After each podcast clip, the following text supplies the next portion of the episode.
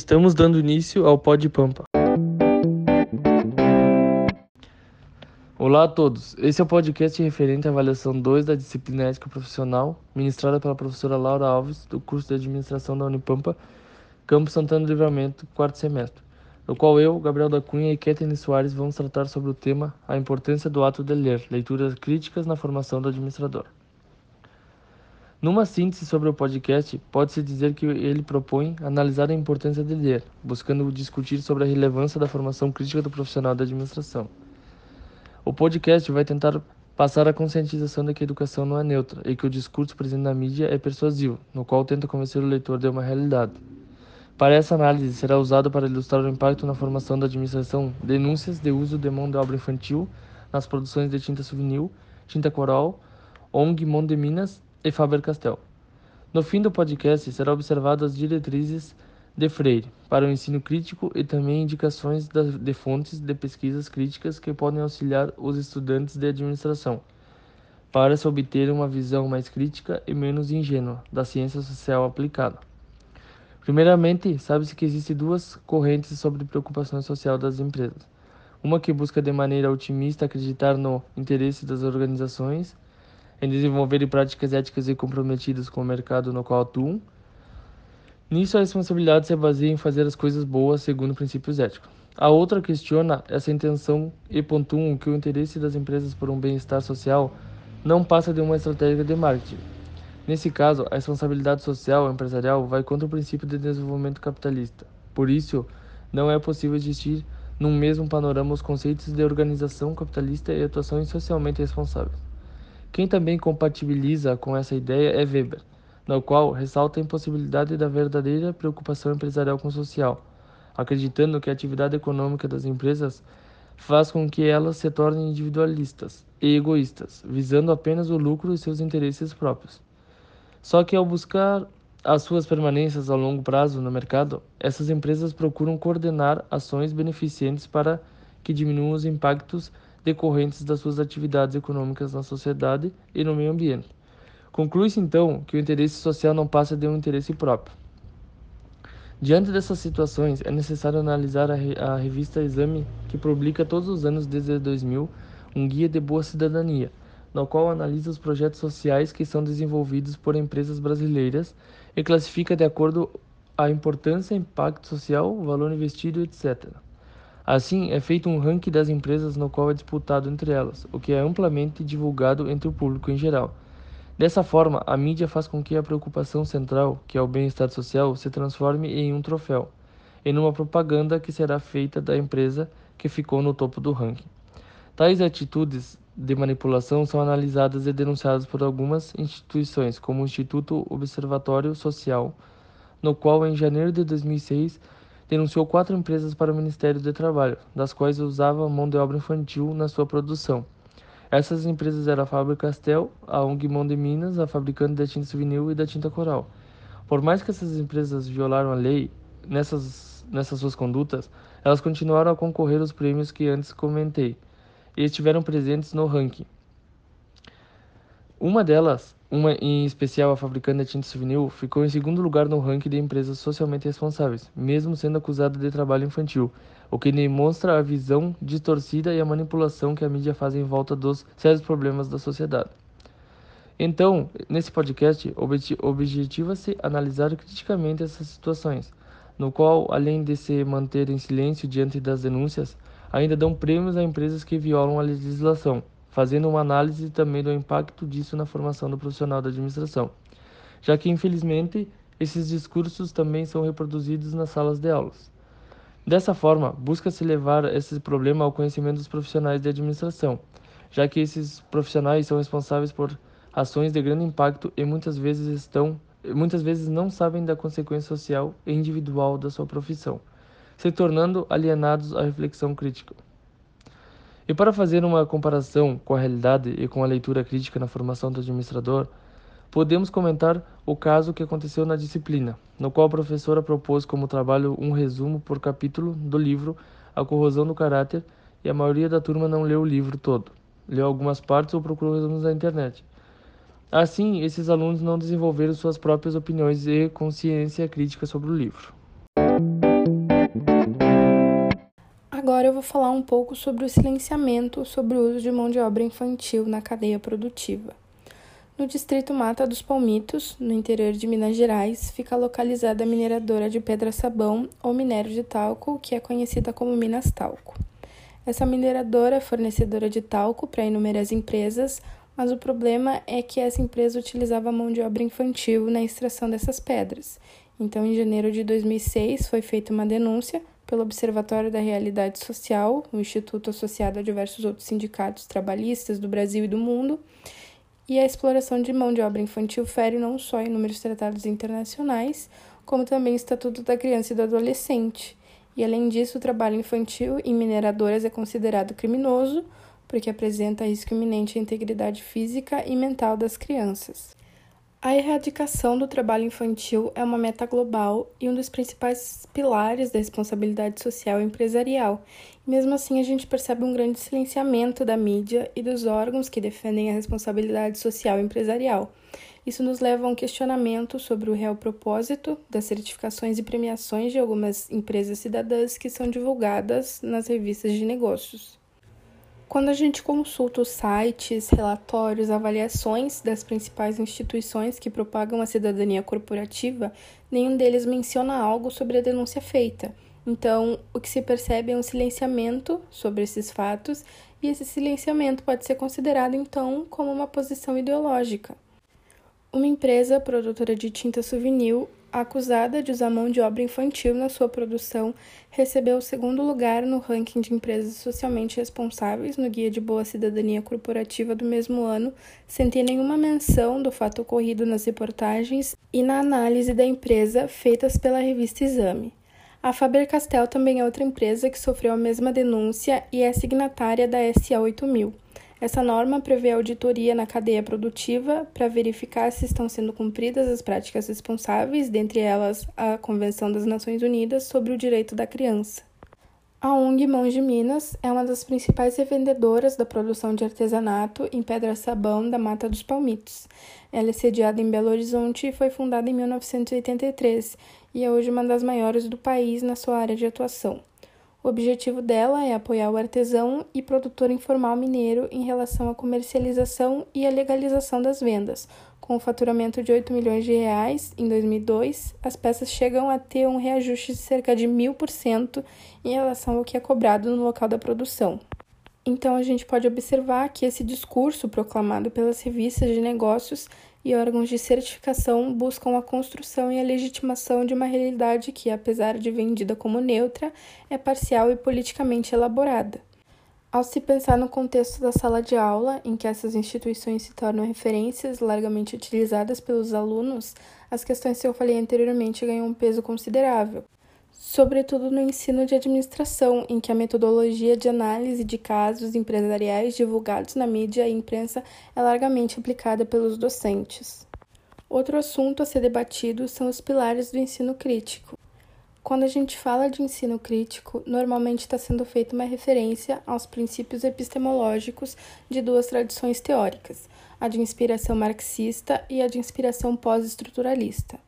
As diferenças quanto à concepção do que é crítica e de como a emancipação pode ser alcançada nas duas tradições mencionadas implicam em conceituações diferentes do papel do ensino crítico, apesar de ambas distinguirem-se da tradição funcionalista positivista da educação ao revelarem a não neutralidade do sistema de ensino e dos grupos de interesses existentes por trás desse discurso. De acordo com a concepção marxista de ensino crítico, através das reflexões de Freire, o ensino crítico tem a função de consertar e transformar o mundo. Ele fornece direção histórica, cultural, política e ética para aqueles na educação que ainda ousam acreditar. Ao educador crítico, cabe o papel de questionar os conteúdos pragmáticos e estruturas das instituições de ensino e da sociedade, bem como denunciar todas as formas de opressão e reprodução das estruturas de dominação, incluindo a si mesmo, no processo de avaliação crítica. A dimensão crítica privilegia então a consciência histórica através do uso da dialética nas relações entre a cultura dominante e dominada, permitindo que as estruturas se apropriem das ferramentas de resistência e construam uma nova realidade social baseada na aquisição do conhecimento. Dessa forma, o professor deve se comportar como um intelectual público, transformador que assume os riscos, que procura se amparar os princípios éticos, solidários e na busca de coerência entre o discurso e a ação. Já em relação ao ensino crítico em administração, são raros os estudos empreendidos. Essa informação encontra eco na produção nacional. Você está escutando o Pod Pampa e agora será abordado sobre a proposta Paulo Freire e a importância do ato de ler.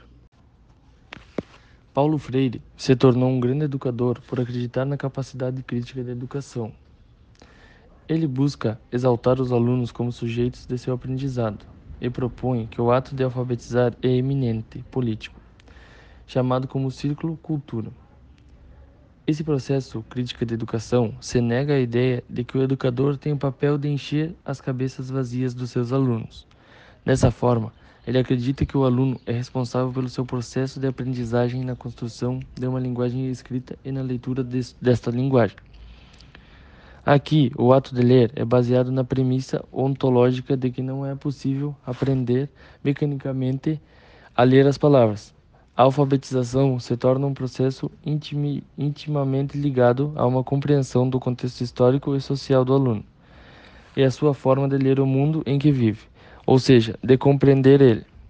É uma relação dinâmica que associa a linguagem como a realidade no qual é denominado como codificação, no qual resume-se no fato dos alunos revelarem e construírem as representações da realidade nas palavras. Nesse procedimento, o aluno não é um sujeito que apenas lê as palavras passivamente, porém as escreve e ressignifica, fazendo com que se transforme a realidade em uma prática consciente. O objetivo é desenvolver, desenvolver as consciências críticas, que é alcançada por meio de uma construção das relações dialógicas entre o educador e o educando. Na consciência crítica existe uma busca utópica de uma construção de uma sociedade em que não exista mais exploradores explorados, sendo como base educa da educação crítica a consciência coletiva e solidária do homem, além da capacidade do educador de respeitar a percepção da irrealidade do aluno e, depois disso, explorar o desenvolvimento da consciência crítica. Para isso, o educador tem o dever de superar o desafio de revelar sua ingenuidade, aceitando o processo de crítica dos alunos, sendo a educação crítica um processo solidário, ao passo que estabelece a troca de papéis entre educador e educando, concluindo-se que o educador uma hora ensina, outra aprende, e o, edu e o educando uma hora aprende e outra ensina.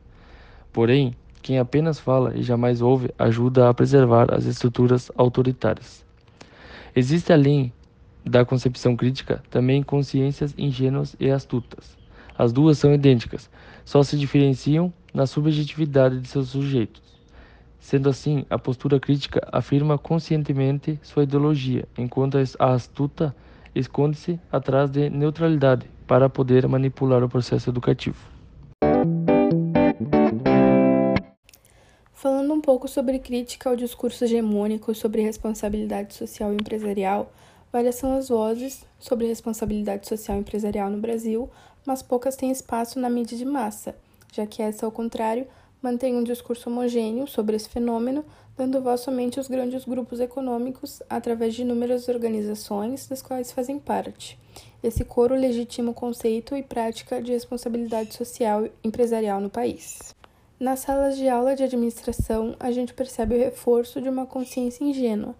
Esse unissono provoca a impressão de que a única saída para os problemas sociais, culturais e econômicos advindos do setor empresarial é a responsabilidade social, tal como é concebida, através do desenvolvimento de ações educacionais, culturais, de saúde e de consciência ecológica. Os prêmios oferecidos às empresas e os rankings dos guias são importantes ferramentas na consolidação de uma cultura de agenciamento do bem público e do bem-estar social e individual das pessoas. Assim, nossos olhos são educados a assistirem os eventos promovidos pelas organizações que resgatam a dignidade e a cidadania das pessoas. O dilema que não é revelado pelas corporações nem pelos meios de comunicação de massa é que, ao submeter a cidadania e o bem-estar social e individual à lógica do mercado, eles passam a ter preço e a seguirem a lei da oferta e demanda, a serem analisados sob a ótica do custo versus benefício. Esquecem da preocupação social e criam planos estratégicos com objetivos e metas de comunidades a serem atendidas pela benevolência empresarial. Em geral, os projetos oferecidos às comunidades guardam estreita relação com o core business da instituição ou com a imagem mercadológica que se deseja construir junto aos consumidores. Dessa forma, o projeto social deve trazer retornos tangíveis à empresa patrocinadora, seja através do aumento do consumo de seus produtos, do valor agregado à marca ou mesmo algumas concessões legais. Agora, falando sobre formar um administrador socialmente responsável, o estímulo ao pensamento crítico deve ser desenvolvido em sala de aula para que nós discentes nos tornemos responsáveis pelo que produzimos profissionalmente.